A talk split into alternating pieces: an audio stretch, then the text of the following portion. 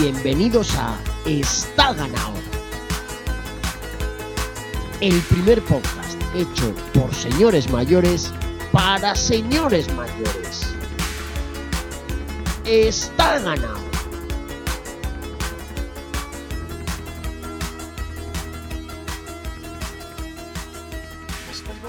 ¿Qué tal? ¿Cómo estáis, queridos Isidrers?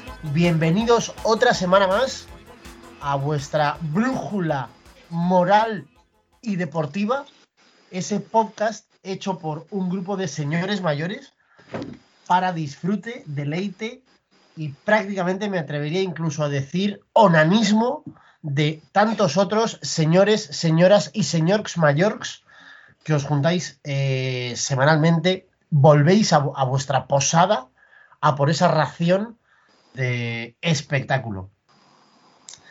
Eh, sed muy bienvenidos a este programa especial. Eh, ¿Cómo se dice ahora esto? Es- Son términos de estos eh, ingleses. Final, ¿no? Episodio final de temporada, de la tercera temporada. Eh, tercera temporada bastante intensa, bastante chula también, en paralelo. Y que a la que hoy le ponemos la guinda. em, porque bueno, si aquí tienen vacaciones eh, los futbolistas, eh, si tienen vacaciones hasta Don Eusebio Unzue, ¿cómo iba a ser que no las tuviéramos nosotros? Que doblamos el lomo bastante más que él. Eh, así que nos vamos a tomar a partir de esta semana unas semanas de descanso para inflar otra vez, coger fuerza, estirar los músculos y, y volver ya para hacia septiembre, me atrevería a decir, a, en unas semanitas volver otra vez eh, a tope de power. Eh, nada, vamos a empezar. Vamos a empezar eh, porque tenemos un programa de despedida de cierre de temporada también bastante chulo. Eh, así que dejadme ver, a ver si por casualidad estuviera por ahí en... Hoy vamos a empezar por la rotonda de las tres culturas. Imaginaos que estuviese por ahí mi querido Pablo Reis. ¿Cómo estás? Buenas, pues con más calor que Batman paseando camellos. Hace mucho calor. Claro, yo es que sigo por Santander, entonces yo sigo durmiendo con edredón, tío. O sea, yo sé que tú ahora mm, no quieres ni pensarlo porque me odias, pero claro, yo estoy aquí mejor que en brazos. Que no, que me gusta, me gusta el calor. Con la camiseta de Japón ya puesta en modo Olimpiadas. Muy bien. Ahí está, es estupendo. Déjame ver a ver si está por ahí también nuestro querido Benny, ¿cómo estás? Aquí estamos. Ayer, ayer quité el edredón. O sea, que ya en, en Logroño ya hace un poco de calorcete, ¿o qué? Y ayer llegamos a los 34 o así y ya quitamos el Joder, qué Primer- espectáculo. primer día de calor. Aquí hace Madre ahora, aquí ahora marca 33 a las 22.59. Bueno, una temperatura estupenda. Vamos a ver si tuviéramos por ahí también, imaginaos que estuviera por ahí Jota y nos cuenta a ver por la capital de Castilla cómo está la cosa. ¿Qué tal, Jota? ¿Cómo estás? Buenas noches. Eh, antes has dicho buenas tardes, Meni, y pensaba que era la escritora. Feliz Día del Perro para todos. Yo tengo un gran danés, Mika. Ojo. Felicito desde aquí. Y mi vecino, mi, mi perra no es muy lista, pero mi vecino tiene un border collie que estoy seguro que escribe mejores libros que Elisa Beni. Estoy tirando piedras, estoy tirando piedras contra mi propio tejado, porque los que me veis ya veis que no tengo pelo, y a esta le, le molan los, los calvos. calvos, ¿eh? porque, No, su, porque marido fue Gil Briner, este, el, el juez Bermúdez. Hombre, Ah, es verdad, es verdad. O sea, que me estoy tirando un poco piedras contra mi propio tejado, pero bueno. Escucha, pues, eh, lo Cuidado. que derecho lo aprendió ahí, follando a Juan Bermúdez. Así que imagínate, por osmosis. Yo solo te pido, Jota, que si en algún momento se acaba cruzando tu vida amorosa con la de Elisa Beni, por favor, los días que grabemos, eh, yo que sé, o, o grabas fuera por ahí de paseo o que no esté ya en casa. Porque además el, el rollo ya voz histriónica de esto, es que me, me da unas ganas de pegar patadas a los bordillos. Joder, es que además se metería y opinaría, por supuesto. Hombre, te, hombre, te quitaría, te cogería a ti de la oreja. Te hablaría de que si Pogachar, no sé qué. Bueno, te- Jota, ¿de qué estás hablando? Cállate, que tú de, de- de bicis no sabes nada. Me quita el perro este. Ya, pero el otro día le dieron una buena lección sobre pensiones y tal, y era como, como cuando está en los Simpson que para el mando dice, aquí se le puede ver cuando se le rompe el corazón. Aquí se puede ver cuando ve que no va a cobrar las pensiones que espera. Da igual, pero si lo- a mí lo que me flipa de esta peña es que le tira absolutamente de los huevos que le pongas eh, razones delante y que le argumentes. Da igual. Esta gente que viene con el libreto aprendido y que tiene el panfleto aprendido, pf, coge la linde, tío, y es que la linde se acaba y siguen ahí. Da igual, da igual. Pero bueno, yo no, no puedo unirme, vamos, sí, por supuesto que me uno al Día del Perro porque me gustan mucho los perros, no puedo unirme eh, ahí tan, tan a fondo como Jota porque no tengo perrete, pero sí que lanzo desde aquí un anuncio, eh, una propuesta más bien, mejor dicho. Eh, yo no tengo perro, pero tengo gato. Se, se intercambia gato por perro. Totalmente. Si, a- ¿no? si- si alguien mm, quisiera un gato y me ofreciera un perro, yo digo sí con los ojos cerrados. Lo- pago yo los gastos de envío de, de los dos. Eh, así que nada, qué bien teneros otra semanita por aquí. Tenemos la incógnita de Dani podría aparecer o no aparecer en algún momento dado de, de la grabación del, del programa. Eh, dicen las malas lenguas que está mamándose, que está ahora mismo hablándole a una farola. Entonces, eh, nunca se sabe, nunca se sabe. eh, yo tengo toda, toda mi confianza depositada en él. Ojalá aparezca aquí sin, sin poder ni hablar. Eh, vamos a empezar, queridos. Vamos a empezar. Programa de cierre de, de temporada que además yo creo que va bastante bien. tempo- temporalmente incluso lo hemos situado bastante bien porque tenemos un programa un poco de resumen por un lado y de, y de eh, primera visión, acercamiento por, en la segunda parte, no en la parte de baloncitos y de polideportivo. Eh, y vamos a empezar como siempre con las bicis. Eh, ya está, ya ha terminado el tour. No sé quién lo preguntaba eh, esta mañana, ayer me parece que era, en el, en el Telegram está ganado. Alguien preguntaba, pedía, imploraba que si no habría quizá por ahí alguna romería a la que nos pudiéramos agarrar. Eh, no, estamos ya todos como, como mm, junkies del proyecto Hombre que habían salido a dar el paseo dominical y estaban buscando por las esquinas a ver si encontraban por ahí una chuta que llevarse a la boca. Eh, efectivamente, hemos terminado el tour. Eh, dejadme que me chivan por el oído. Esto es lo que tiene hacer las cosas así sobre la marcha y la- el confiar en uno mismo, ¿no? Eh, hoy que yo estoy un poco, prácticamente se podría decir que estoy viendo una luz al final del túnel. eh, no quiero alarmar a nuestros Isidres porque esto en principio no se, con- no se, no hay problema de contagio por vía radiofónica, pero por si acaso alguien eh, lo considerara oportuno, eh, quizá deberíais poneros la mascarilla para escuchar el programa esta semana. Yo la tengo puesta. Estoy ahora mismo en mi séptimo día, mi sexto día de encierro porque lamentablemente contraje el puto COVID. Eh, afortunadamente, por otra parte, sin ningún tipo de síntoma ni nada. Eh, con lo cual simplemente estoy cerrado en una habitación como un, perro viejo. Eh, pues nada, pasando los mejores días de mi vida. Os digo esto porque, claro, yo que llevo no sé cuántos meses, años ya casi haciendo este programa, esto va robado, ya todos sabemos lo que hay. Y qué gañán soy, ¿no? Qué, qué pena es cuando falla la salud que he empezado el programa y no he empezado como se tiene, como se ha empezado históricamente, siempre está ganado. Porque siempre os digo que a diferencia de otros programas que empiezan mirándose el ombligo, ¿no? Y a lo mejor empiezan con una sintonía, una cancioncita que dice Vive deportivamente, vive.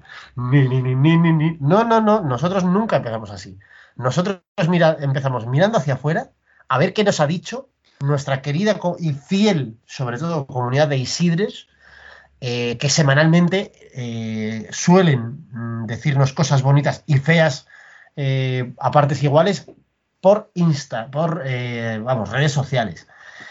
Esto nos encantaría poder hacerlo nosotros, pero es que no sabemos. Para eso tenemos un departamento de I que es el que semana a semana nos saca esta papeleta. Ellos son Los becarios. Efectivamente los putos becarios. Madre mía, lo que he tardado Pablo en llegar a los becarios hoy, ¿no? Me he puesto como a dar vueltas por la. Me he perdido en la M30, tío, y me he puesto a dar vueltas como un gañán. Eh, Sí, como- cuéntanos. Como cada vez que vienes a Toledo, ¿no? Que siempre das tres vueltas en M30 antes de. Efectivamente, nunca, nunca entraré, pero vamos, me moriré y no entraré a Toledo por, por la, a la primera, pero ni para Dios. No, es- no es, no es para tanto el Alcázar, ¿eh? Tampoco. No, no se, no se mató mucha gente en el Alcázar. Es más, el, es más el mito que la realidad. Pues mira, los becarios. ¿Cómo eh, están? La han liado esta mañana porque han pedido insultos por ser el último programa que iban a regalar un jamón guijuelo, a lo mejor, que mentira. Y luego dicen que, ellos. que no tiene licencia de Office, así que, que no tiene no sé por qué, pero es que el Twitter, o sea, no sé. Bueno, me han pasado un, un no de paz. Eh, Gus Bucal nos dice Tolilis, todo el día rascándose la barriga para una hora y media de risas. Por cierto, el anterior una joya. Muchas gracias, Gus. Alejandro Alonso nos pone una imagen que es un- una portada de un periódico que se llama Crítica, no sé, creo que es sudamericano, no sé dónde es, de cuando eliminaron a España el Mundial de Brasil, que solo pone gilipollas. Se le casillas. Y- Ralta Fac nos llama cortadores de césped. Me gusta. Gómez Bien. Millán nos dice, sois los típicos que se quedan para tirar de Olano. Eso lo, he- lo he leído esta mañana y me ha gustado mucho, mucho, mucho. Julio Joder. AM, Julio AM dice, no volváis la próxima temporada. Esto, Julio, te he leído también, ¿eh? Cuando lo has puesto esta mañana. Eh, si, nos si nos hicieras caso y nos conocieras, melón, lógica inversa. Ya te hemos, os hemos dicho 100 trillones de veces. Si nos pedís algo, nos vamos a esforzar en hacer lo contrario. Entonces, si nos pides que no volvamos, volveremos. Dinos, en cambio, joder, ojalá volváis, no os vayáis, no, no os paréis, seguid. Bueno, en ese caso, igual sí que no volveríamos. Eh, mucha gente nos llama Tolilis, Secoviño, sois un poco Tolilis. Otto Wallace dice, os han follado el Empoli y la, y la Salernitana entera. Masajistas y incluidos. Todavía colean los audios. Mascota incluida. Chorbo, Hombre, nuestro querido Chorbo comenta en este, en este post o en este tweet, le comí el culo a Marco Di. Luego nos ponen los fotos de Florentino con los audios. Pablo H nos dice, nos pone el que pone son unos hijos de puta, pero no de ahora. bien, bien tirado, muy bien tirado. Asro27 nos pone otro de Florentino que pone nada, nada. Estos son unos sectarios de la hostia.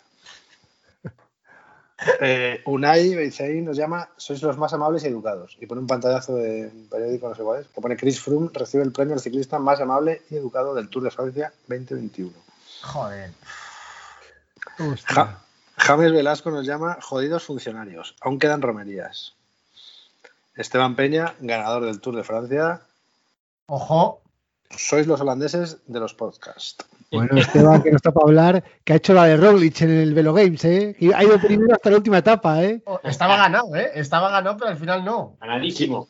Eh, también, Héctor- también os digo, y permitidme que me cuele ahí en medio, eh, lo hablamos el otro día en el grupo, que además el otro día felicitamos a Esteban eh, y tenemos, le felicitamos por su cumple, pero tenemos que volver a felicitarle porque, perdonad, pero a mí al menos me hace una ilusión que no os podéis imaginar eh, tener un colega, tener un Isidrer que sea ganador o mecánico del ganador del Tour de Francia.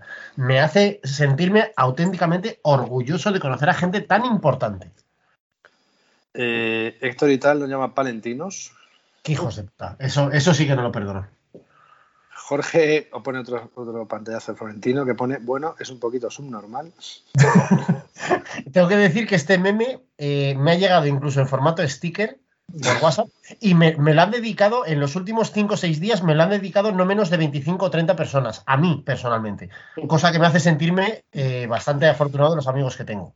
La usuaria Fancy nos llama Canchanchanes, que no sé lo que es, no sé qué insulto es. Me gusta, Canchanchanes, será, será canario. Será ¿no? Francisco J. Lucas, ¿sois unos soldados de Rigobert Durán? Uf, Uf. Hostia, eso duele. Y creo que este es el último, así que muchos no vamos a estar toda la noche leyendo insultos tampoco. No, no, también es verdad, a ver, eh, está guay que, nuestra comunidad, los Isidres, nos vuelvan a regalar esta, esta, este, este volquete de insultos, aunque es cierto que hay que decir que venimos de una semana en la que Florentino nos ha dado un surtido tremendo, eh, con lo cual lo han tenido, teníais recursos, ¿no? Pero bueno, está bien que- que penséis en nosotros y que nos regaléis algunos de ellos. Eh, ahora sí que sí, nos vamos a meter, nos vamos a tirar de cabeza a las bicis. Eh, le, preguntaba antes de entrar en antena a J que la semana pasada despedíamos el programa diciendo, bueno, que, que ya en, en, el siguiente veríamos a ver el final del tour, todo lo que nos quedaba por delante, todo lo que podía pasar. Y le decía yo, eh, buscando la complicidad, que, que, efectivamente, que menos mal que hemos vuelto porque justo ha pasado lo, lo mejor, ¿no? Eh, quedaba lo mejor del tour eh, para los últimos días, otra vez, eh, pues otra vez, otro tour que nos hemos fumado, que mmm, somos de verdad como los drogadictos de la canción de Mecano, pero, pero con las bicis. Yo solo voy a dejar una pinceladita, que es lo que a mí más me ha gustado de la última semana de tour. Y a partir de ahí ya le voy a pedir a, a Jota que nos cuente cómo ha visto él el final y, y, y un poco el global, ¿no? Desde arriba, eh, sí, yo soy, ya sabéis que soy pesimista en general y digo que me ha parecido un tour, un paquete de tres pares de cojones. No sé si ya es también que me amoldo a eso y, siempre digo lo mismo, pero bueno, que nos cuenten un poco cómo ha visto también un poco el tour eh, en global. El detalle, a mí lo que más me ha gustado de la última semana del tour, y me atrevería a decir que de todo el tour, ha sido ver al hijo de Carapaz en el podium en París, ver a ese niño que es un prejubilado de correos. Un niño que ya no, tiene, con seis años, tiene mirada de no tener ganas de vivir. Mira, su padre le dice, padre, no quiero seguir viviendo. Esto es, me, me, para mí ha sido lo más potente de todo. el ¿Dónde estamos? ¿Qué es esto? ¿Los Campos Elíseos? ¿Esto qué es? Padre, que me suba los huevos París y los Campos Elíseos en su puta bicicleta. Que yo no quiero ir a Gloria. Yo no quiero ir a Euro Disney, lléveme a Notre Dame, padre. Podríamos ir a arar campos, que es lo, que, que es lo nuestro. eh, Jota, cuéntanos. Eh, cuéntanos, ¿cómo ha terminado el tour? ¿Has visto algo? Yo qué sé, es que ya, ya no sé ni cómo preguntártelo, querido.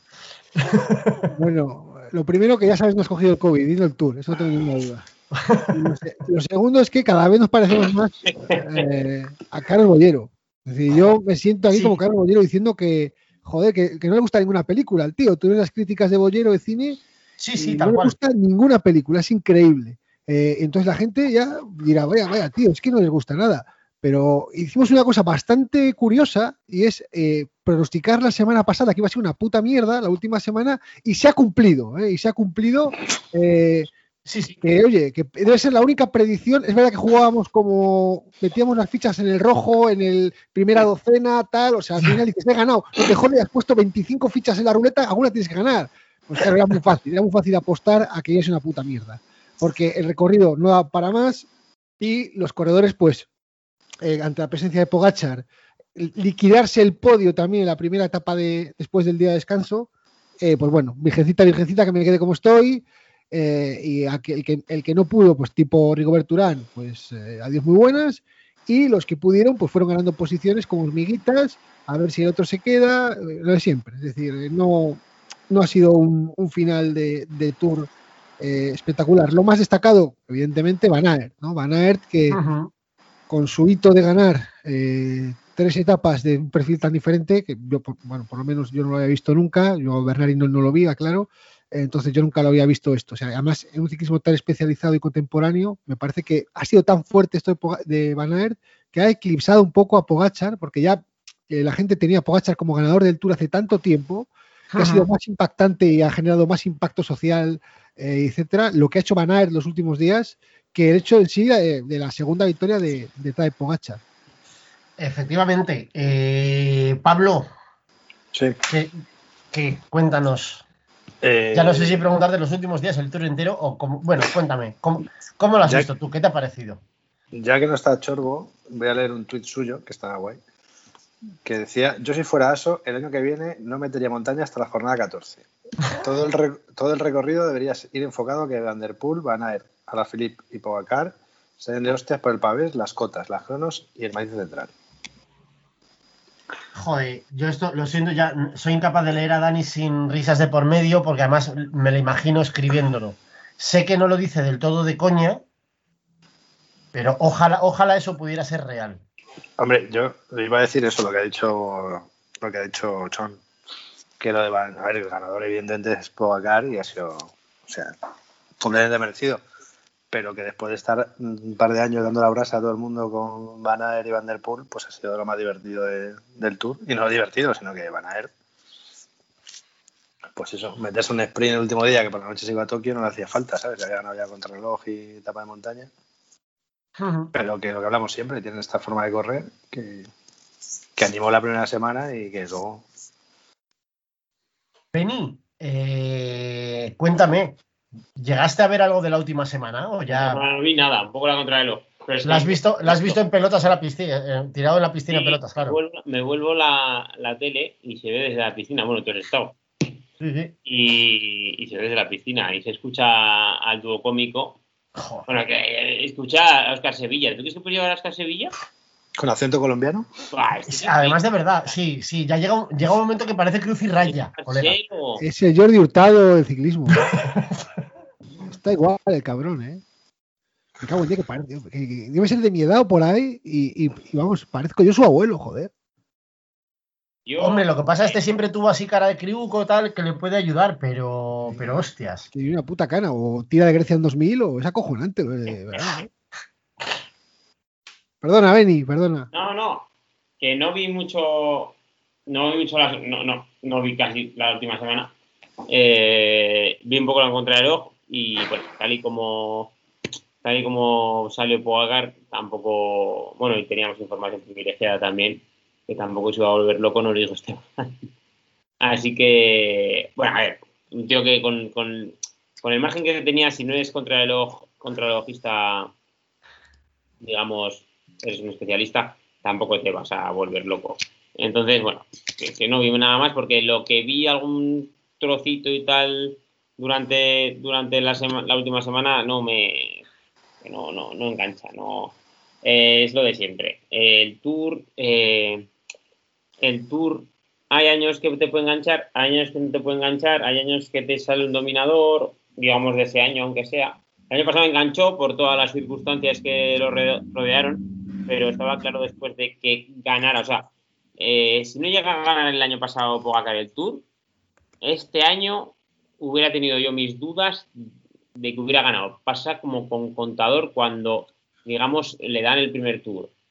Digamos que se asienta algo ahí. Se asienta algo como ganador y es lo que le hace ganar más de forma más solvente el, segundo.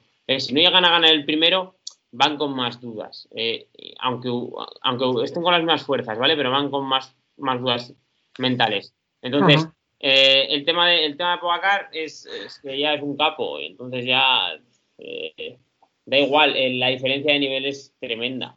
Tremenda. Y, y me da igual que hubiera estado Bernal, que Roglic hubiera estado al 100%. La diferencia de nivel, eh, di- dime dónde le hubieran metido tiempo. Ujú. Hay una cosa que me ha gustado eh, en los últimos días, mm, digo de memoria, no recuerdo la etapa, eh, pero en una de las últimas, ultimísimas etapas del Tour, eh, no sé si visteis un, momento en el que Kiato, si no recuerdo mal, eh, bueno, van en cabeza del pelotón, yo creo que en un descenso, algo así, justo acaba de haber una montonera y, y algún, equi- algún corredor suelto pega como un tirón hacia adelante y Quieto sale detrás, ¿no? Sale a rueda eh, y Poyacar sale a rueda de Quieto, no solo a rueda, sino que se pone en paralelo con él, le saca el brazo y le dice, ¿qué pollas haces? Y Quieto se le mete la polla para adentro y dice, ah, no, no, es que, a ver, es que... eh", y el otro dice que te dejes de hostias, que ha habido una montonera y te paras. Y le hace un gesto muy de capo, muy de mm, jefazo del pelotón. Y Kiato se le mete la polla para adentro y se queda paradito. Eh, esto me hace pensar un poco lo que comentabais, lo que comentaba Benny.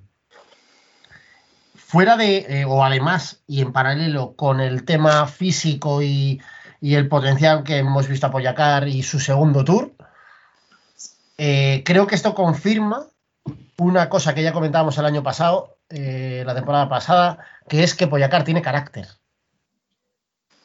Cosa que yo personalmente agradezco viniendo de una época de ciclistas sin carismas de la vida. Eh, bueno, chico, pues que haya alguien que tenga sangre, ¿no? Que se le note las venas un poco rojas. Joder, yo no sé si ya me conformo cada día con menos, pero eso ya me hace, me hace pensar, eh, bueno, me, hace ilusionarme. Eh, esto unido, sobre todo a lo que J ha comentado tanto la semana pasada como la anterior, si no recuerdo mal, eh, que él insistió varias veces en que el rival generacional de Poyacar no ha estado en este tour, cosa en la que estoy absolutamente de acuerdo. Eh, pues esto me hace ilusionarme. Me hace ilusionarme el pensar que Poyacar es un tío que tiene sangre y quiero pensar, y me dice la intuición, que su- uno de sus rivales generacionales, al menos Ebenepul, también tiene sangre. Eh, coño, igual tenemos una generación a la vuelta de la esquina que nos puede devolver un poco la ilusión. Y en paralelo, otra cosa que pensaba estos últimos días, ya fuera de la coña del hijo de, de Carapaz, eh, yo no sé si recordáis algún otro año en el que en el, mm, en el, en el podium de París, perdón, hubiera eh, perchas. Porque el ganador de uno de los mayots ha ganado varios mayots. La- eh, los maniquís, perdón. La foto del otro día de Cavendish, Poyacar y dos maniquís, dos maniquís de Benini eh, que habían pedido especialmente para ese día y estaban allí dos maniquís que olían aún a Benito, porque habían pasado la noche con Benito, y estaban allí en el podium de París. No sé si recordáis algún- alguna otra edición que haya pasado algo así similar. A mí me llamó el otro día mucho, la imagen me llamó mucho la atención. Pues el año pasado no Eh. lo harían, pero fue igual, ganó Poyacar, Montaña y Jóvenes también. Y también salieron con. No, es que no- yo lo que no recuerdo es la imagen. Claro, lo que no recuerdo es la, ima- la imagen de los, de los maniquís, que es lo que me llamó la atención. Eh, y no sé cómo veis este tema generacional. Ya sé que estamos aburridos, que hemos hablado 100 trillones de veces de él. Pero esta imagen, no- no sé si la visteis, eh, J, eh, la imagen que a la que aludía de Poyacar con el con Kiato. Eso, bueno, por lo menos es un- mínimamente ilusionante, ¿no? No estoy de acuerdo con todo, con todo lo que has dicho. Mucha gente le ha criticado esto. ¿Sabes lo que pasa? Que cuando se crea un, un héroe, como es el caso de, de, de Pogachar, también se crean los haters, le aparecen los haters. La verdad que eh, un ex- o sea, la clave del éxito en la vida es tener haters. Si tú no tienes haters, no eres nada. Clarísimo.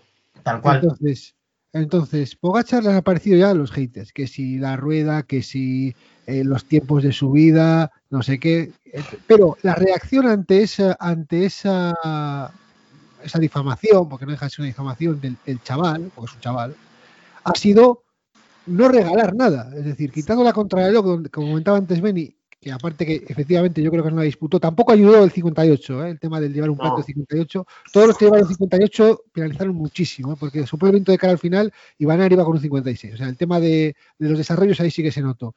Pero volviendo a lo que decía, eh, no regaló ninguna etapa. Es decir, él eh, quiso ganar una etapa de amarillo y la ganó. Y la segunda etapa, que lo fácil para él hubiera sido regalársela a Enric Mas, porque en el momento que arranca, que es verdad, el momento que ataca Enric so- le sale él a por él. Pero- Vaya ataque, de, vaya ataque de Enric Mas, perdóname que te interrumpa, ¿eh? Eh, prácticamente no lo cogieron las cámaras, da- dada la violencia del ataque. eh, madre mía. Luego yo he escuchado, he leído, leía a mucha gente en, en Twitter España, especialmente Twitter Ciclismo, eh, criticando que Poyacar no le dejara ganar la etapa. ¿De qué? ¿De qué te va a dejar ganar una etapa del Tour? Pero de esto, sobre lo que dice, además lo que decía Chon, tuvimos un, porque además Chon no, no está, no creo que no está en el Telegram, eh, tuvimos una discusión sobre eso con Javi, que vino un día al programa, eh, sobre, oye, si tú regalas, eh, luego te van a dar un favor, y yo pienso que es al revés mejor. Al, al equipo del líder siempre te va a venir bien que el equipo del líder, del líder te deba a ti un favor. Siempre te va a venir bien eso. Tú, eh, tú como equipo inferior, digamos, no inferior, sino por debajo Sí, de, pequeño. vas a estar siempre dispuesto a hacer un, un favor al líder, porque el Claro. líder luego es el que da las dádivas.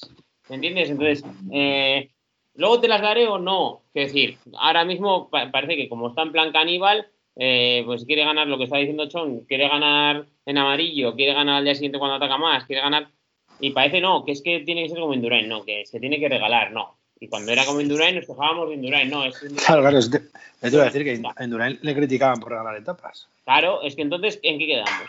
Entonces, Claro. yo, en la posición de un equipo inferior como Star, prefiero que me deban un favor. Tú sabes, eh, Carlitos Way en la, en la película eh, le dice al sobrino antes de que le maten, dice, un favor te puede matar más rápido que una bala. O sea, eh, es así. Entonces, tú, eh, sí, le estás haciendo un favor y, o sea, tú vas a regalar antes de que te den, siendo el Y a- líder. Escucha, y además- el y que además-. Y además que, ta- que también podría hacerlo, pero es que no, no subió a rueda y tal, y al final te ataco, ¿no? El o sea, Poyacar pasó a dar relevo, aunque no tiene por qué, y al final fue por la etapa. Y ya Claro, está. ya- que, ya- que ta- que también estás en tu derecho de ir a rueda y luego atacar Claro, final. Buscador tuvo un día muy polémico, me acuerdo, con Mosquera en Fuentes. Mosquera, sin duda, sin la vuelta. Eh, juego la puta. Ahora, porque el mundo fue, si- puede si ser. no ataca, no gana la vuelta. Claro. Sí, sí, no aquí, aquí además tú tienes en cuenta que estamos hablando del récord, por ejemplo, a ver, que yo no creo que gane tantas etapas Pogacar en el Tour, pero imagínate que llega y, y está, pasa como a Cavendish con Mers, y resulta que le falta una etapa para batir el récord de Mers y la ha regalado. Aquí por eso eh, yo no o sea, yo respeto tanto el que regala etapas como el que las disputa. Yo prefiero disputarlas, porque yo soy un- una persona que tiene un carácter competitivo y, que creo que lo, lo justo es ser eh, que la gente se lo gane por el mérito. Pero bueno, y eso Mira. me parece un detalle además de, de campeón, Sí. el hecho de. Mira, mira, mira cómo se enfadó Pantani Claro, con. Astron. Sí, sí. Porque eh, dijo, no cuando sé. él vio, cuando él vio en el Momentum que le había dejado ganar. Entonces, y le Claro. dio el- el- la, la- Claro. la palmadita en el hombro. ¿eh? Y cómo se, cómo se. Buah, y las, las declaraciones de Pantani fueron, eh, vamos, de, de prender fuego. De prender Sí. fuego aquello. O Sí, es el, de- el deporte, el, claro, el mayor respeto al rival del deporte es competir. ya es está. competir. O sea, es- es que- si es que no, no hay más. Yo me acuerdo de, de pequeño, de ver. Y yo era de generación de, de crecer con Endurain. Y era mi ídolo, o sea, me flipaba. Y yo me acuerdo de pequeño y preguntarle a mi padre, ¿pero por qué deja.? ¿sabes? Porque yo era que yo lo veía. Digo, es que no, no es que a lo mejor no le dejaba, pero de luego no disputaba muchos sprints en. Bueno, sprints, llegadas en montaña. Mi padre me lo explicaba, no, porque tal, porque luego otro día, si tienen que tirar, no sé qué. Y digo, bueno, pero es que esto es una competición. Y aparte es que no es luego el otro día, quiero decir. Claro. No, no. Lo, lo que hemos- lo que yo pienso, ¿eh? Lo- y que lo dije en el grupo. No, eh, que, el, que el equipo del líder eh, es el que, re- el que reparte. No voy a empezar a repartir yo como equipo inferior al equipo del líder, pero esto qué cojones. ¿Eh? Es lo que nos quejábamos, por ejemplo, del CSC cuando tiraba para Astron. No, para Astron, cuando tiraba para tirar abajo fugas, que también me tiraba Astron. Vamos a ver, que luego le va a regalar una etapa a Vaso, o igual no. Luego en el Gran Bornaz va y como si no gana Landis, no gana nadie, gano yo. Y bajó Astron y le dijo, gana Landis. Y como tiraron a por Landis, dijeron, no, pues ahora gano yo, y ganó él. Es que es así, o sea, es que la vida es competir. Y sobre todo, si me permitís, eh, a mí hay una cosa que me escama por encima de incluso del fenómeno de mm, dejar ganar o no dejar ganar, sino que creo que esto son esto es algo que no se pide o que a lo mejor se puede negociar por detrás, pero que no admite el lloriqueo. O sea, a mí lo que me lo que me parece vergonzoso de todo esto es la reacción que además, eh, claro, no, no la he visto a nivel oficial porque ya sería la releche, pero sí a nivel de aficionados, ¿no? Quejándose de cómo no deja ganar a más, cómo no deja tal, que no, que, que tú esto no lo puedes pedir. Si él quiere tener un detalle porque le has hecho una subida, le has ayudado, le has no sé qué, te lo dará él. Pero tú no puedes competir esperando que alguien te vaya a dar una etapa porque él no lo necesita. Eso me parece de, de absolutamente Claro. eh, de- por supuesto, es un acuerdo de carrera, que uno, por ejemplo, se pongan, colaboren para intentar es. distanciar un rival de la general y en gratitud a ese esfuerzo, pues bueno, eh, si verdaderamente, pues oye, ahí algunas veces es un, pacto, es un acuerdo eh, entre dos tíos, pero regalar porque sí a cambio de nada, muchas veces, como ha dicho antes Pablo Breis, eh, incluso habiendo atacado Pogachar previamente, habiendo querido participar activamente de la victoria, eh, vamos, yo creo que hay quórum en que no, Sí, sí, sí. No, no, no, no viene al caso por ningún lado. Como no podemos faltar a nuestra cita semanal con hostias a don Eusebio, el otro día, yo creo que el día de la última, el, el domingo el sábado, leía a nuestro querido Javi Amado, eh, que en Twitter también, haciendo como un poco de resumen del tour y tal, eh, analizaba o, o hablaba de- del papel de los españoles, ¿no? Leí el otro día una, una estadística, ya siento no recordar exactamente eh, los días, pero si no recuerdo mal eran dos años o tres años casi sin una victoria de, de un ciclista español en el Tour de Francia. No sé si tenéis tres. La última fue Omar Fraile, hace tres años.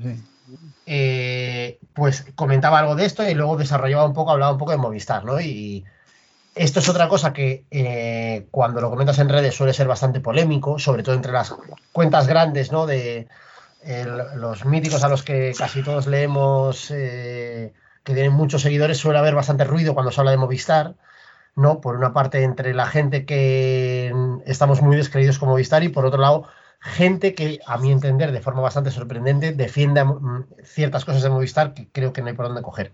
Y una de ellas, pues Javi comentaba que efectivamente que el tour de Movistar no se entiende, no hay por dónde cogerlo. Eh, que además les, les pone una situación incluso complicada a nivel durante el año. Bueno, pues han pasado dos grandes, no has conseguido resultados relevantes, te queda la vuelta, eh, pero a ver qué va a salir de ahí, eh, quién va a ir a la vuelta y, y también hay un problema derivado que es, vamos, un problema derivado. Creo que dentro del fenómeno Movistar en este tour hemos visto una cosa que a mí personalmente me ha extrañado mucho, que es Miguel Ángel López yéndose a casa a tres días Totalmente. del final y Miguel Ángel López comentando que le mandaban para casa. No sé si es un giro que es la expresión que no ha sido la acertada o que realmente le mandó para casa, pero no entiendo muy bien casi nada. Es decir, no entiendo que tú contrates a Miguel Ángel López como nuevo líder del equipo, podríamos decir, y que no solo Miguel Ángel López no aparezca, sino que además la presencia que le das, la relevancia que le das, sea tan relativa.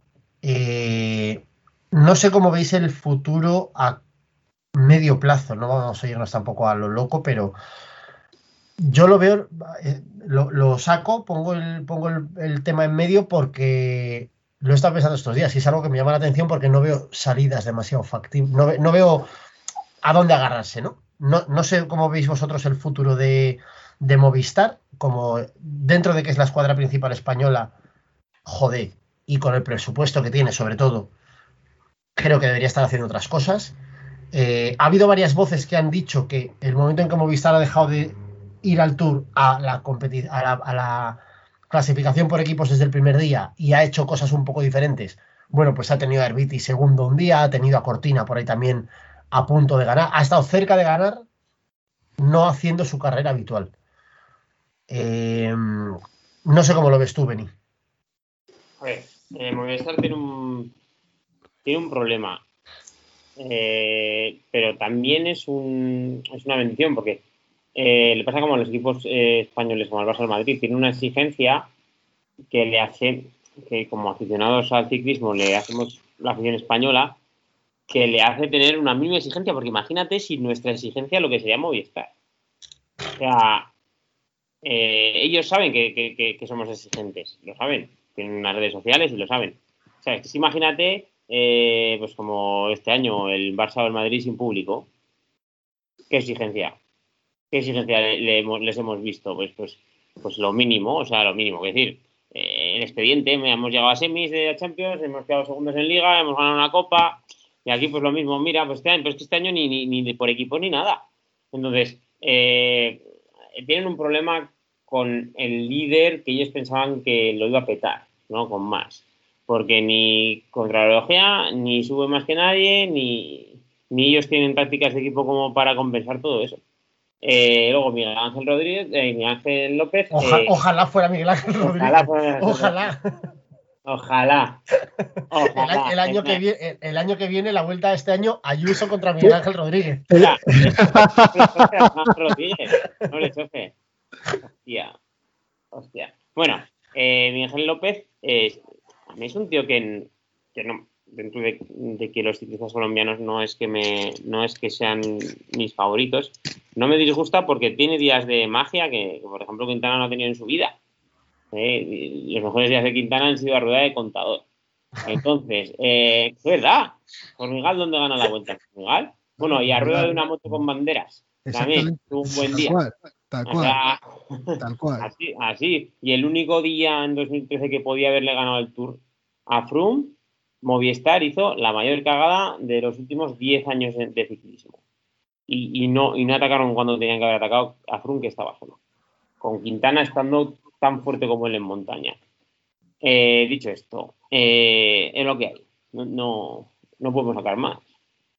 No podemos sacar más. O sea, es que Movistar es lo que hay, es una más contada.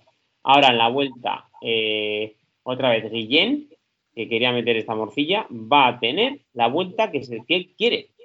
Y tenemos que analizarlo bien, lo llevo diciendo en muchos programas. Es increíble y ya, como son tantos años, no es casualidad que tengan las, que Guillén eh, le va a salir una vuelta como él se les ha dado los cojones, como él quiere. O sea, no sé si es por formato, por porque es en septiembre, bueno, este es en, en, agosto mayoritariamente, pero me da igual. O sea, le va a salir una vuelta con unos corredores tremendos y con un poco de suerte y con el recorrido que tiene, mm, igual no llega el primero con cinco minutos. Bueno, no pasa nunca en la vuelta y no creo que vaya a pasar esta vuelta tampoco. J, eh, a nivel plantilla, a nivel propuesta estratégica, esto que decía Benny, en lo que estoy de acuerdo, efectivamente, que Movistar tiene las habas contadas, pero además a mí lo que me preocupa, lo que me llama y me chirría, es que no veo una salida factible para Movistar.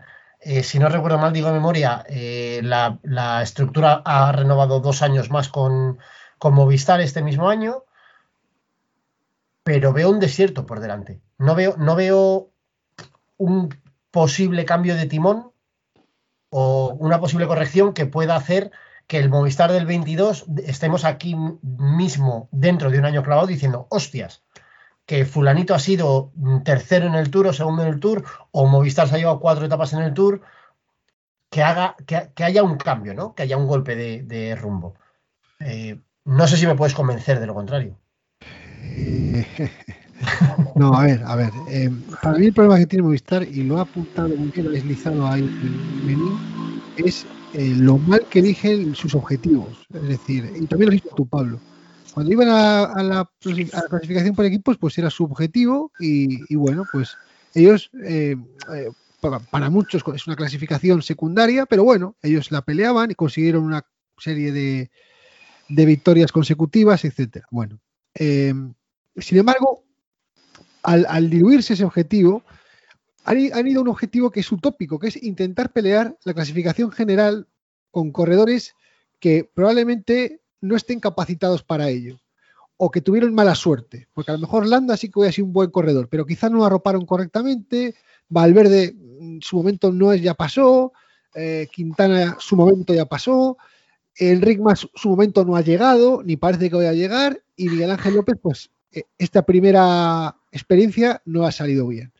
Entonces, ¿cuándo Movistar ha sido un equipo, o sea, cuándo Movistar puede el camino a seguir? ¿Cómo, puede Movistar recuperar la senda, digamos? Eh, ¿O qué haría yo, si se me permite ser tan ambicioso? Pues intentaría fijarme en cómo ha ganado el ciclismo español, que ese es otro tema, pero que va en paralelo, porque Movistar es el único equipo español World Tour. ¿Cómo ha ganado el ciclismo español las últimas etapas del Tour de Francia? Pues las ha ganado eh, en escapadas de gente, pues Omar Fraile, Johnny Zaguirre, Rubén Plaza, Samuel Sánchez, de momento ninguno Movistar, ¿eh? eh Juan Manuel Gárate, eh, en 2009, que fue, o sea, todos han sido victorias en escapada, Cobo antes, estoy viendo, por ejemplo, los últimos años, ¿eh? de gente que haya ganado así de manera aislada, no te hablo de contador, no de Joaquín Rodríguez, ¿vale? Te hablo de corredores de este perfil secundario, ¿vale?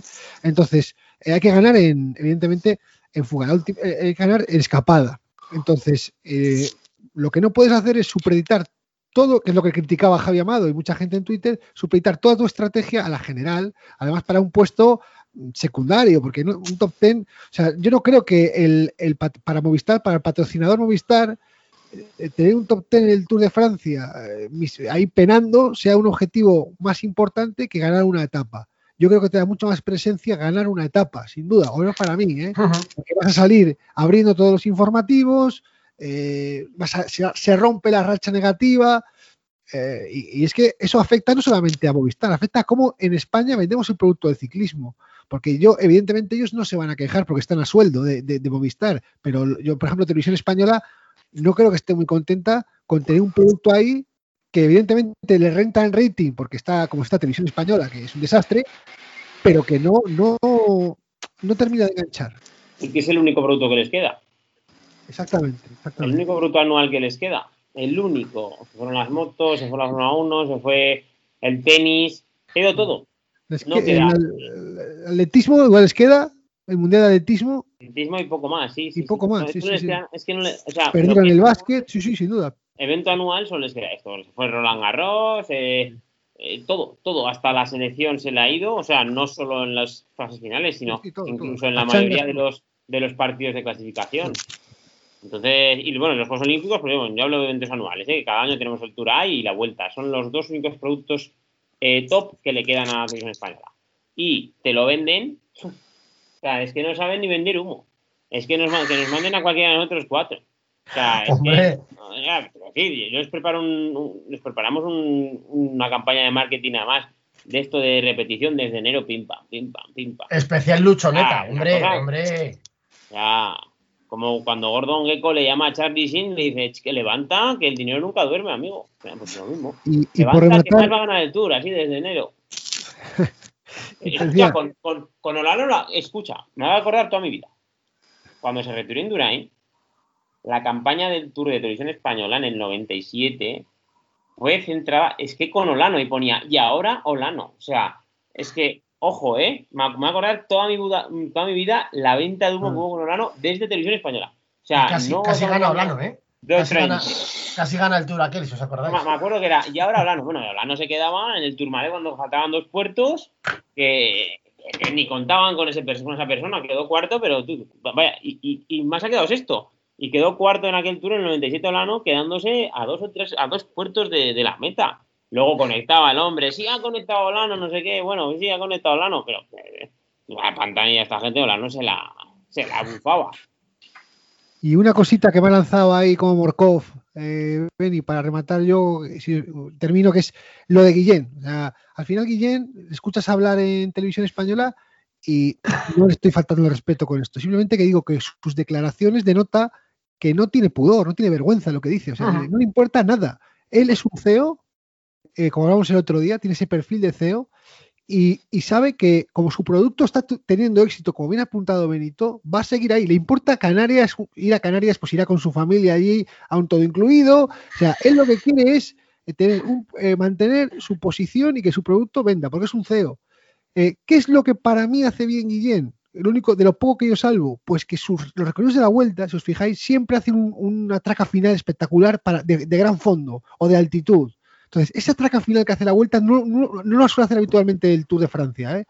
Entonces, ¿por qué pasan cosas en la vuelta espectaculares? La, en la vuelta de Aru contra Dumoulin, la vuelta de Formigal que comentábamos el otro día, tantas y tantas vueltas que han pasado cosas en la última semana.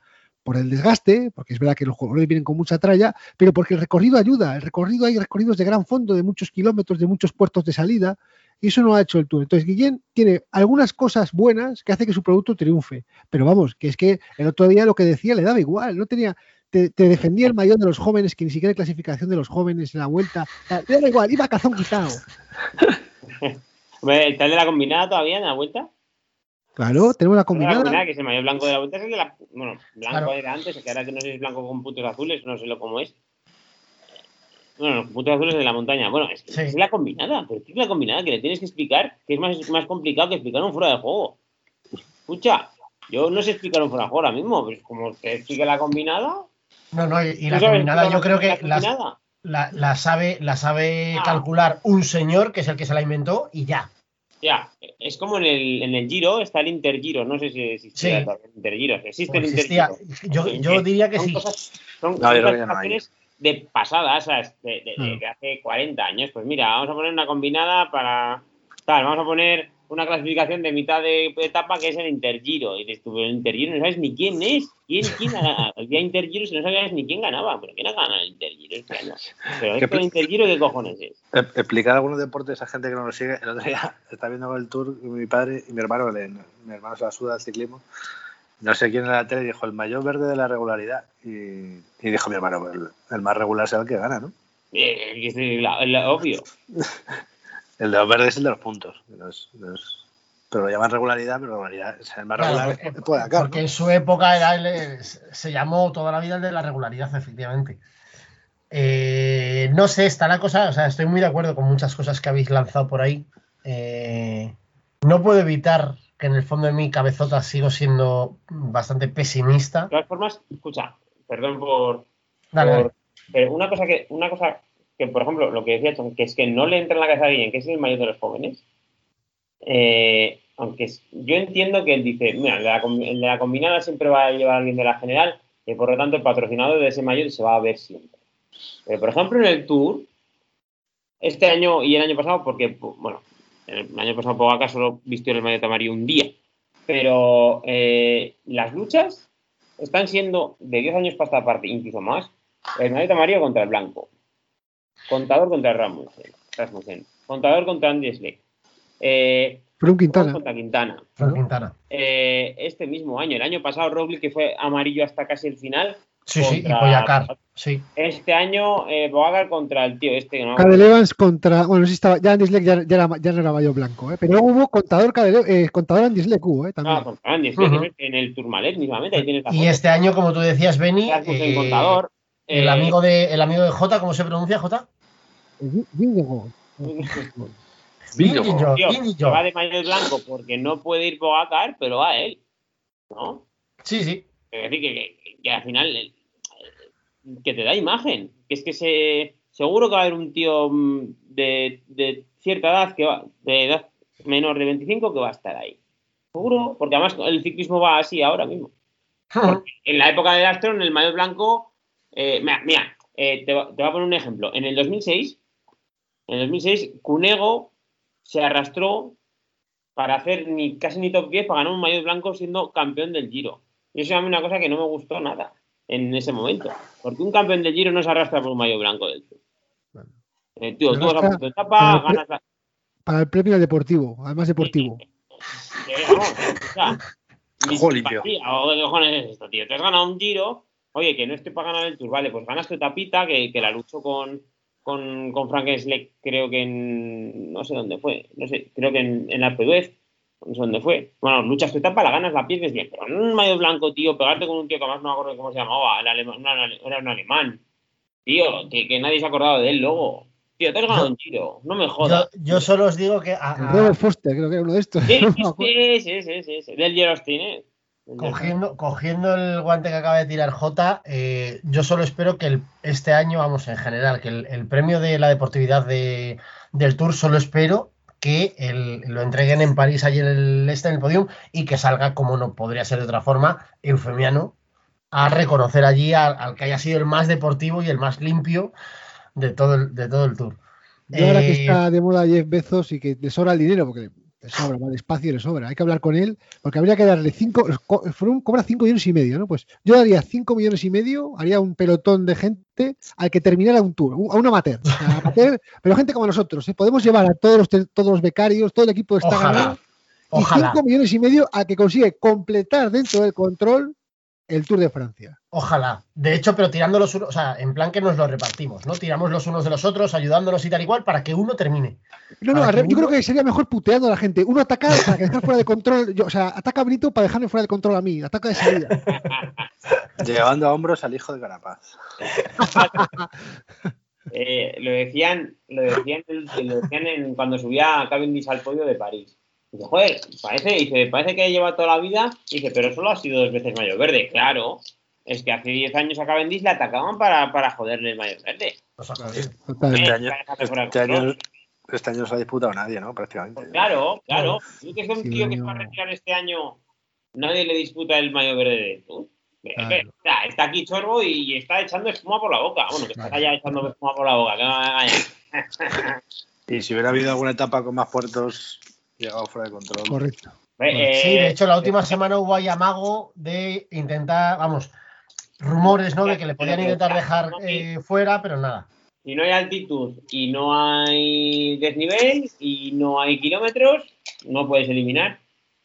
Pues sí, totalmente de acuerdo. Y a raíz de lo que comentábamos hace un rato de, de los frailes de Movistar, yo solo voy a dejar como reflexión, si alguno queréis entrar al trapo bien, pero si no, lo dejo como reflexión eh, sobrevolándonos.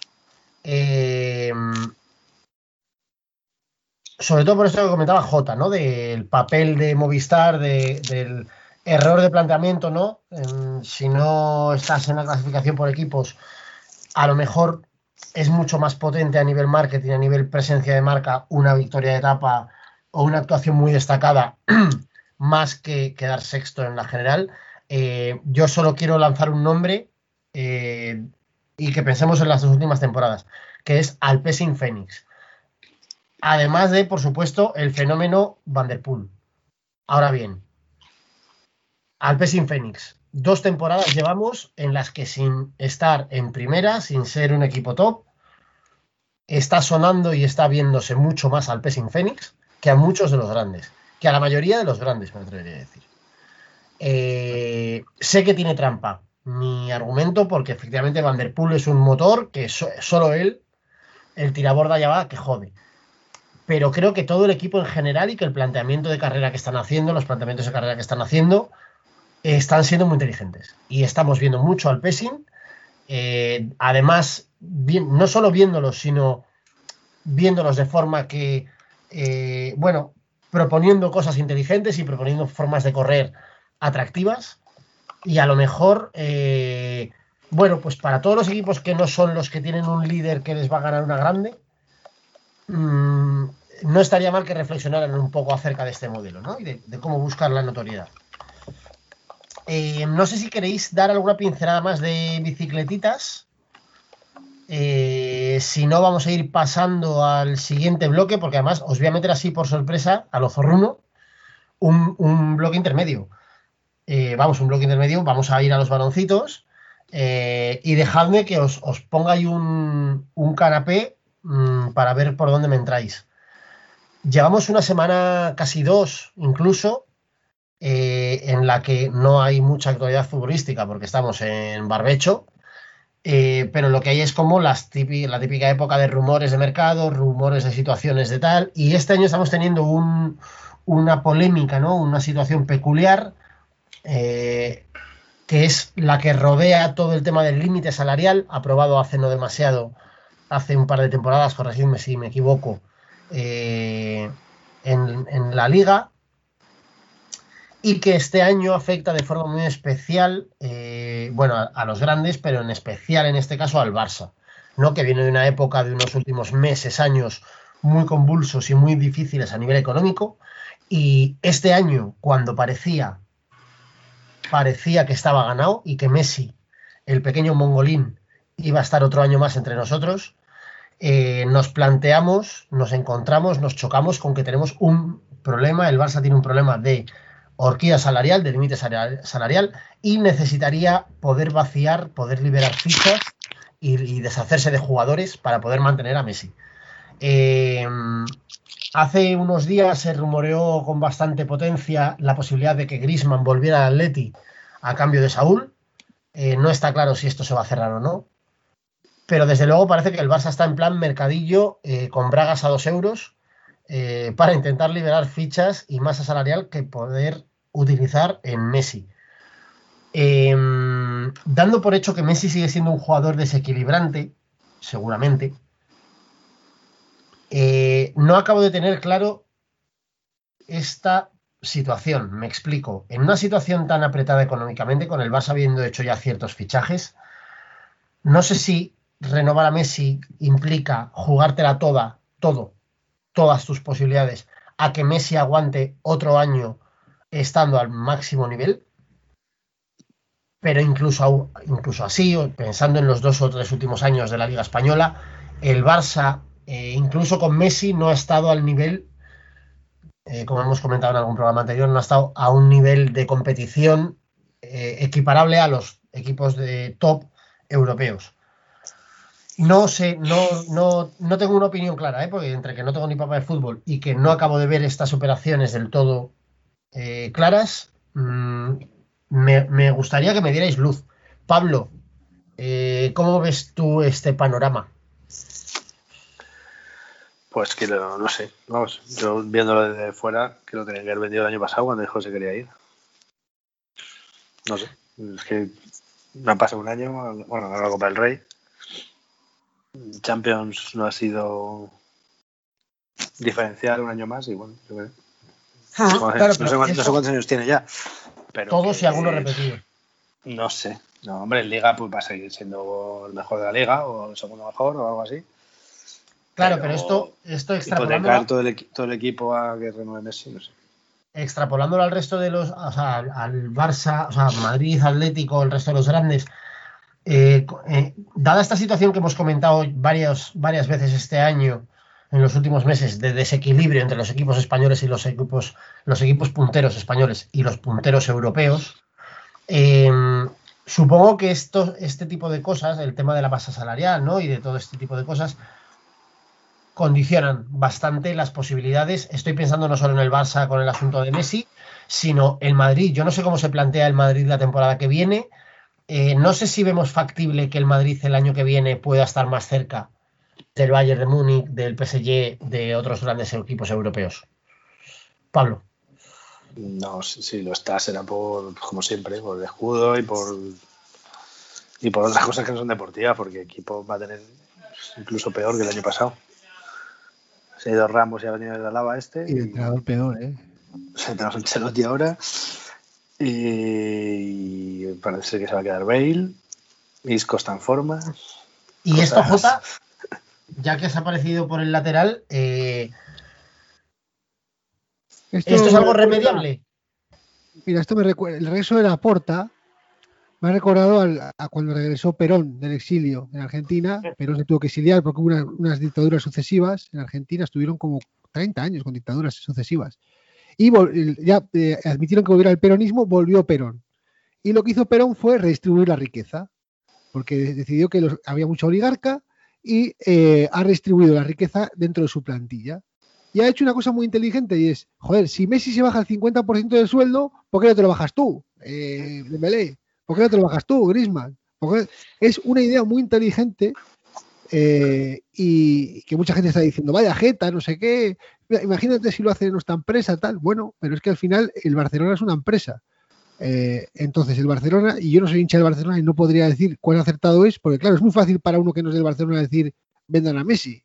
Eh, que lo iba diciendo nuestro amigo Videlita, caritas toda la vida, vendan a Messi. Claro, ¿cómo vas a decir vendan a Messi cuando no eres del Barcelona? Es como decir, vende tu casa, cabrón. Eh, claro, con la, casa de otro, claro, véndela. Entonces, hay, pero vamos, sí que es verdad que yo creo que el momento de venderlo, ese que estoy momento, desde el punto de vista empresarial, fue el año pasado a Messi, ¿vale? Y este año, para mí Messi, curiosamente, fijaros lo que voy a decir, creo que se, ha hasta eh, cotizado un poco más en el sentido de que ha ganado la Copa América eh, y probablemente eso le meta en carrera de ganar el balón de oro. discutible si se lo merece o no se lo merece. Yo creo que lo va a meter en carrera, no sé si lo va a ganar o no. Pero claro, ha sido una temporada tan baja que no hay los grandes referentes mediáticos, el Chelsea, el, Jorginho este decía que iba a ganar, el, eh, que era el que mejor temporada había hecho, ¿no? Porque había ganado Copa Europa y Eurocopa. Jorginho, con todo el cariño para él, eh, no te vende un llavero. Eh, al final eso también importa. eso por el Barcelona. Y por el Real Madrid, y así dejo hablar a Beni muy rápido, eh, claro, tiene el mismo problema. Al final son, son vidas paralelas. pasa lo mismo. El Barcelona ha conseguido hacer una cosa muy bien, que es fichar muchos jugadores libres de cierta calidad. El Madrid está eh, a ver qué puede hacer, porque tiene el lastre de la obra del estadio. La obra del estadio fue un proyecto que tú te metes pensando que todo va a ir bien, te aparece la pandemia y es una hipoteca muy grande. O sea, realmente es una hipoteca para el club muy grande como podría ser una hipoteca de una casa para cualquier persona. Por, el patrimonio del Real Madrid, hacer un estadio es como para una familia hacer una casa, meterse en una casa. Y tener en cuenta que dejas de trabajar por el COVID y este de Madrid deja de ingresar mucho dinero por el COVID, más allá de que haya conseguido cuadrar el presupuesto ahí de manera heroica. Que un presupuesto, y aquí hay una persona que sabe de economía, eh, que es Benito, un presupuesto de como el Madrid de ciento y pico millones de euros anuales que salga positivo por 300.000 euros, eh, hay algo pasa porque es, es, un eso. Son, mil millones. Es, escucha. Eh, eso es como cuando Bankia, cuando quebró, el auditor, que era de Deloitte, eh, dijo que había ganado 300 millones de euros. Y claro, eh, llegó, bueno, se tuvo que reunir mm, Rajoy Comer, que él tal cual, le obligaron a hacer una ley para tal, y bueno, pues el siguiente auditor dijo, escucha, que es que habéis perdido 3.000 millones de euros. no, pues es, las cuentas son las mismas. Sí, no, pero habéis tenido que amortizar, pero con estas mismas cuentas habéis tenido que amortizar no sé qué y, que en vez de, ganar 300 habéis pasado a ganar. Lo que ganaron 300 no se creyó nadie, ¿sabes? Pero bueno, esto es como todo, sí cuela, cuela.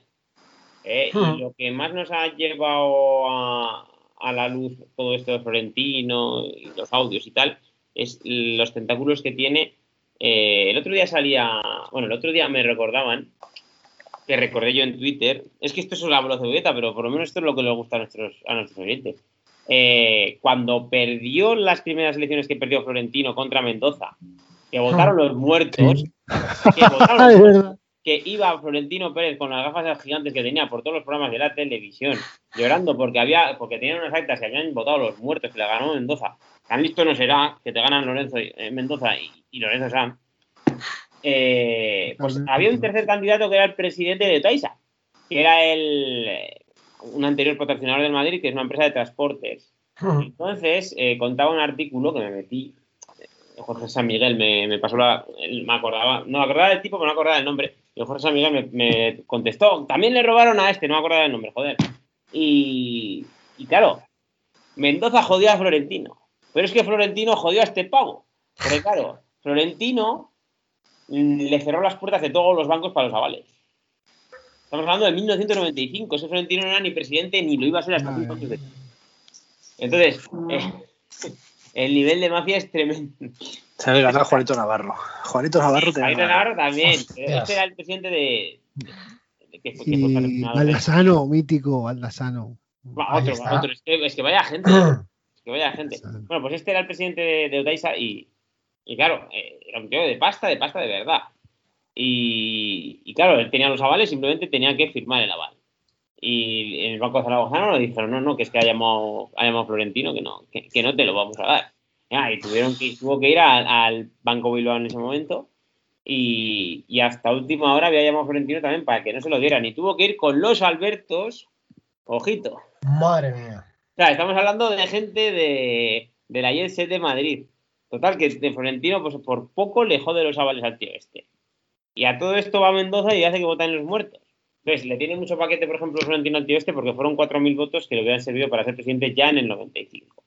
Esto hablaba porque, no sé por qué venía a colación, pero tenía que colar. Sí, de lo del balance del Madrid, que daba 300. El balance del Madrid, pues, pues imaginaros, eh, a ver, el Madrid, el Barcelona tiene una suerte, eh, una suerte, o un castigo. Eh, tiene la suerte de que, de que por ejemplo, pues, oye, han subido a Pedri y a. Cabrón, Son gente que no te cobran de momento un sueldo desorbitado, eh, te cumplen mejor que cualquier fichaje que vayas a hacer. No hay fichaje que se pueda hacer en el mercado ahora, da igual el precio, que te vayan a cumplir mejor que esos dos. Y, y bueno, y lo de Messi, pues, pues, pues ya veremos. Eh, el Barcelona tiene un, tiene un problema. ¿eh? Tiene un problema el Barcelona. Eh, tiene una acción de responsabilidad, por lo tanto, el presidente está muy atado. Muy, muy atado a, a- a como se pase un, un milímetro, le hacen una moción de censura y tiran de su patrimonio personal. Y eso es muy complicado. Ansu Fati, eh, volviendo al tema deportivo, que lo económico nos aburre. Ansu Fati, los dos, tres primeros meses de lesionado, fue el mejor de la liga, ¿eh? Sí. Sin duda. de largo. O sea, si Claro. se recupera. El tema es que ¿eh? supera a ese nivel. yo Eh, creo pero que sí, yo- hombre. No tengo dudas. Sí, yo tengo información sobre la lesión de Ansu Fati. eh, fíjate qué primicia voy a dar. Y ha, ha tenido muchos problemas en la lesión. ¿eh? Bueno, eso, es evidente porque ya sabéis que quiso volver. Han tenido que alargar los plazos porque la- el sello que han usado para el menisco no ha pegado bien, esta palabra poco Oh. para andar por casa que usamos, y ha ha- han tenido que eh, reoperarle una vez más. O sea, tiene Uf. muchos problemas con el sello que está utilizando la lesión. Y eso es muy, es muy joven el chaval, ¿eh? O sea, que puede ser una lesión jodida. Dios no lo quiera porque no solamente porque es un, joder, un chaval joven, sino por la selección. Porque yo creo que el chaval Sí. puede jugar a luchoneta. Podemos tenerle ahí. Necesita eso, ¿eh? Selección española necesita eso. Sí, sí, Hombre, es que- el hueco, tenemos J en la, en la luchoneta, tenemos un hueco en proa. Es que y ya no es mejor en plan calidad que también, sino la personalidad que tiene es de esa gente que se le ve que va a ser que va a ser un crack. ¿no? Escuchaba ayer, mejor dicho, leía un artículo hablando de otro jugador del Barça, otro joven del Barça, que este lo que no recuerdo es si tiene nacionalidad española o no, que es Ilaix Moriba, que también de, eh, apunta a fenómeno. Generacionalmente salió a la vez que Ansu Fati, de hecho había por lo visto un plan en el Barça de desarrollo para los dos, saltándose alguna categoría intermedia y tal, les fueron promocionando para que salieran a la vez. Eh, pero lo cierto es que con Moriba debe haber ahora un tema que es que le queda un año más de contrato, pero quieren renovarle manteniéndole un sueldo más o menos bajo y con contrato del filial y el tronco se ha plantado. Y ahora deben estar haciéndole un tipo, una especie de chantaje, ¿no? Eh, amenazándole con que si no renueva no va a jugar, bla, bla, pero debe ser otra de las joyas que tiene el Barça, un poco lo que decíais. Jugadores que a día de hoy sería muy, muy complicado fichar en cualquier otro sitio, en cualquier sitio, que de hecho te costarían un puto dineral. Y que el Barça tiene ahí, bueno, pues este, este tipo de jugadores que son una garantía que además, incluso económicamente en un momento dado, si te lo necesitas, puedes sacar un buen dinero por ellos. Y que, bueno, que pueden ser activos importantes y que den aire y den un salto de calidad al, equipo. Em, no sé si queréis añadir algo más a, la parte de esta baloncitos, que ha sido una parte así que hemos hecho. Eh, si no, yo pensaba despedir el programa, eh, como no puede ser de otra forma, asomándonos un poco a los Juegos Olímpicos. No puede ser de otra forma, digo, porque ya que acabamos de empezar, estamos a punto de empezarlos oficialmente y además tenemos aquí a Jota, que es uno de los grandes expertos. Uy, madre. Vas a pedir un número y no, no, no, no, no, no. El, número, ya te, te, advierto que el número ya nos lo ha dado Alejandro Blanco y el número literal que ha dicho es que deporte por deporte, en todos veo opciones de medalla. O sea, si hay 190 deportes en las Olimpiadas, prácticamente 190 medallas podemos ganar. en ping-pong, hombre, con la chorra. ¿Qué metros? Hombre, en, en ping-pong puedo ganar yo. hay atletismo fácil decir una, ¿sabes? Hombre, sí, claro. Sí, no, no, el tronco no se ha querido mojar lo más mínimo. Y siendo masculino y femenino, aún así es una, así es una, vamos, es un triple que ni Janis ante tu copo uno ayer, ¿eh? Desde su puta casa lo ha tirado, ¿eh? Yo, yo lo que te quería, lo que quería pedirte, ya que yo no tengo ni papa de, olimpismo, sí que cada cuatro años, como buen españolito medio, me, me empotro enfrente de la tele en el sofá y me como ahí hasta ping-pong eh, de minusválidos. Eh, bueno, que nos digas, que nos cuentes un poco cómo ves tú las Olimpiadas este año. Todo esto, claro, dando por hecho que vaya a haber Olimpiadas este año, cómo ves las Olimpiadas de este año y cosas a las que eh, nos recomiendas que le prestemos atención. Bueno, venga, voy a hacer muy rápido para así hacemos una rueda todos. opciones de España. España, creo que la suspensión de los Juegos, el aplazamiento de un año, no le ha venido bien. Yo creo que va a restarle posibilidades, porque algunos de sus grandes deportistas, grandes opciones de medalla, no están aquí, ¿vale? Eh, casi todos los expertos de verdad, no como yo, eh, que, eh, dicen que España va a estar cerca de su número histórico de medallas. El problema es que esto yo lo he oído muchas veces y luego, cuando tú dices esto, dices las barbaridades esas y sacas 19 medallas o 18 medallas, parece que has fracasado porque no has llegado a 22 de Barcelona, que eras organizador en Barcelona. Entonces, yo sigo creyendo que no vamos, no vamos a superar las 22 medallas. Otro tema es que podamos tener la suerte de tener calidad de las medallas, es decir, hacer un buen puesto, porque es verdad, cuando tú tienes muchas opciones de medalla, tienes muchas opciones también de oro, porque esto es todo proporcional. Eh, entonces, bueno, ahí eso en cuanto a España.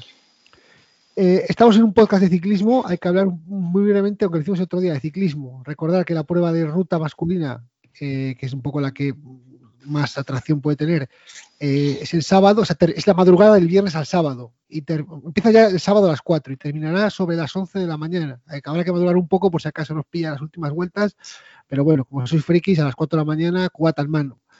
Eh, y yo lo que no me perdería, sinceramente, sería, incluso te lo digo de verdad, contando todos los deportes, ¿eh?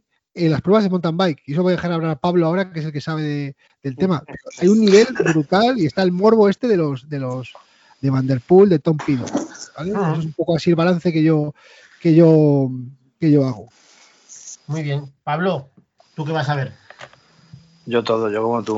O sea, Mañana, bueno, ya ha empezado, de hecho. Empezó ayer el softball y esta mañana ha habido fútbol femenino. Los Juegos Olímpicos, igual que decíamos antes de la generación Indurain, nos somos de la generación de Barcelona 92. Entonces, me flipa ver la ceremonia, que es mañana a 9 y media, no, a las 12, ceremonia inaugural. Y antes se me olvidó decirlo, también me flipa ver eh, que el otro día lo pone en Twitter, pero no lo puse porque como la mitad de las cosas que ponemos en Twitter son mentiras o de broma, digo, las cosas son mentiras. Me flipa, que no se me olvidó comentarlo antes, me flipa ver la última etapa del Tour. O sea, es como una religión. ¿Ah? Pero desde que empieza. O sea, cuando van brindando con champán, porque de pequeño no entendía y me flipaba. Decía, pero ¿por qué no? Lo primero, ¿por qué no compite el último día? Ya.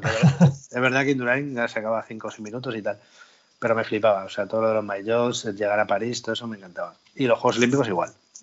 por Barcelona 92, Bueno, otras cosas, ten- porque me gusta el deporte. Tenemos, tenemos nuestras costumbres de señores mayores, como no Claro, de otra forma.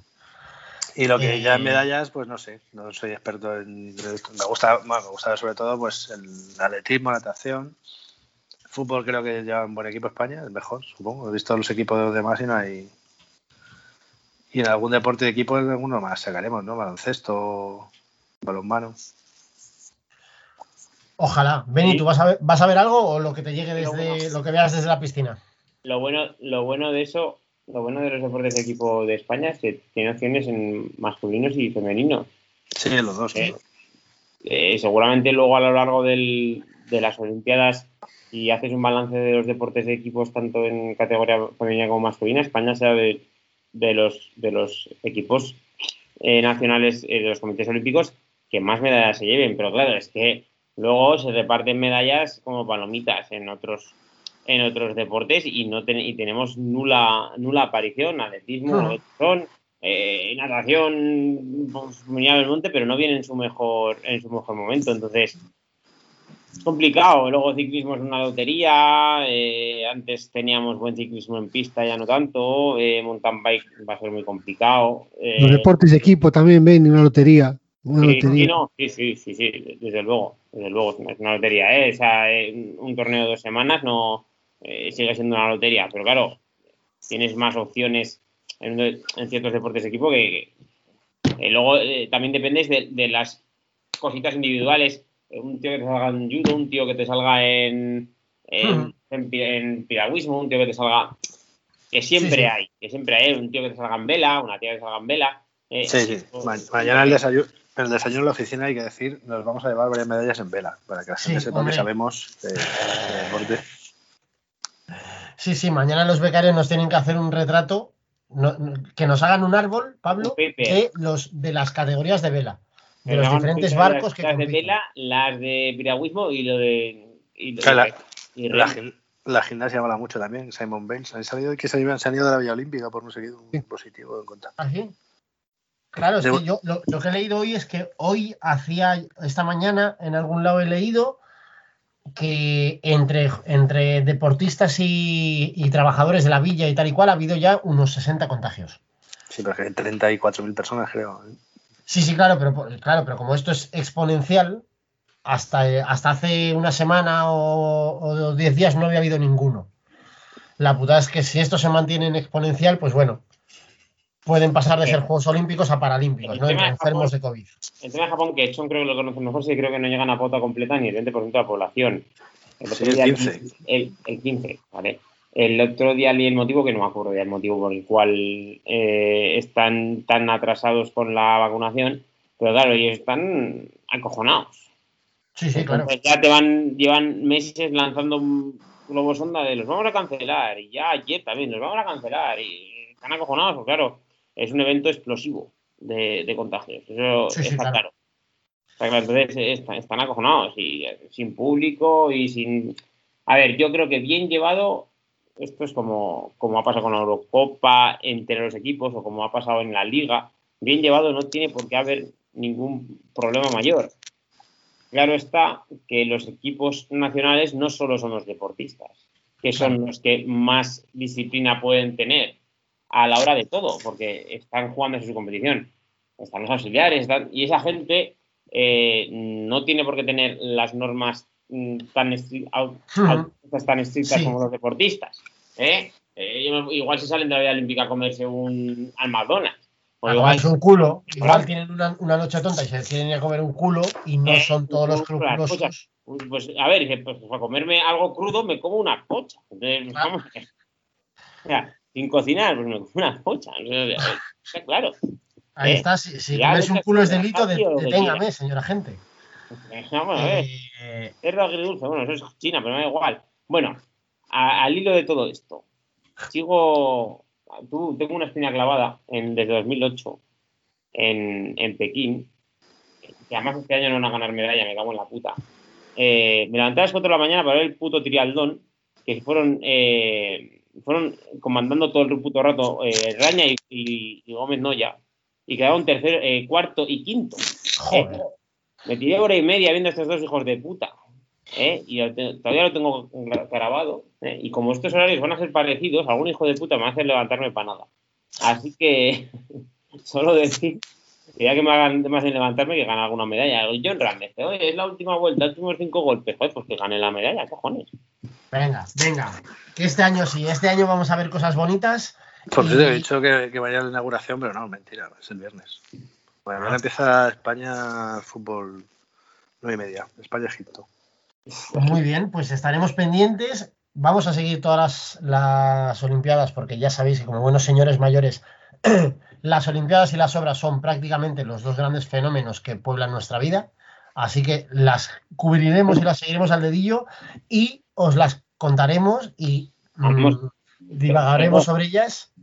Perdón, acaba de pasar Reis, al grupo del está ganado el, el, el, la nueva indumentaria del Barcelona, que le falta a Piqué un sombrero de estos con cascabeles, con cinco, con cinco puntas así, para ser un arlequín, un juglar.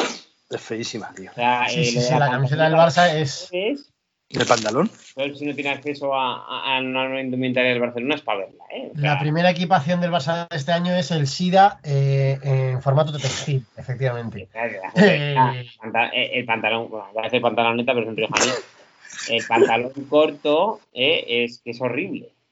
Una de las cosas- peores cosas que he visto en mi puta vida. Y Piqué está, sin barba está raro y está un poquito... Está, Está como. fuerte, ¿eh? Está, está, está fondón. Sí, sí, sí. Eh, nada, amigos, os decía que vamos a seguir las Olimpiadas y os, os las contaremos, se las contaremos a todos nuestros queridos medallas. a la vuelta de las vacaciones, que ya por fin nos vamos de vacaciones. Nos vamos a coger el. Vamos, no os lo hemos contado antes, nos vamos de vacaciones a un reservado que ha alquilado Beni y vamos, vamos a estar 45 días metidos en un reservado, cumpliendo todas las, las medidas de distancia y de ventilación y de todo. Eh, pero allí con todos nuestros amigos, con Roberto Gómez, con todos, todos, Juan Carlos Rivero va a pasarse algún día también. Ah, Roncero. Roncero, por supuesto. eh, Inda, creo que también iba a venir algún día. Bueno, pero el, el 14 de agosto empieza la vuelta, ¿eh? Bueno, pues, pues ya, ya hablaremos, ya hablaremos. El 14 de agosto es, es dentro de mucho. Eh, veremos a ver si seguimos vivos lo primero y si siguiéramos vivos, si seguimos con ganas de volver. Eh, yo, dado los mensajes que hemos recibido hoy pidiendo nuestra no vuelta, me atrevería prácticamente a asegurar que volveremos.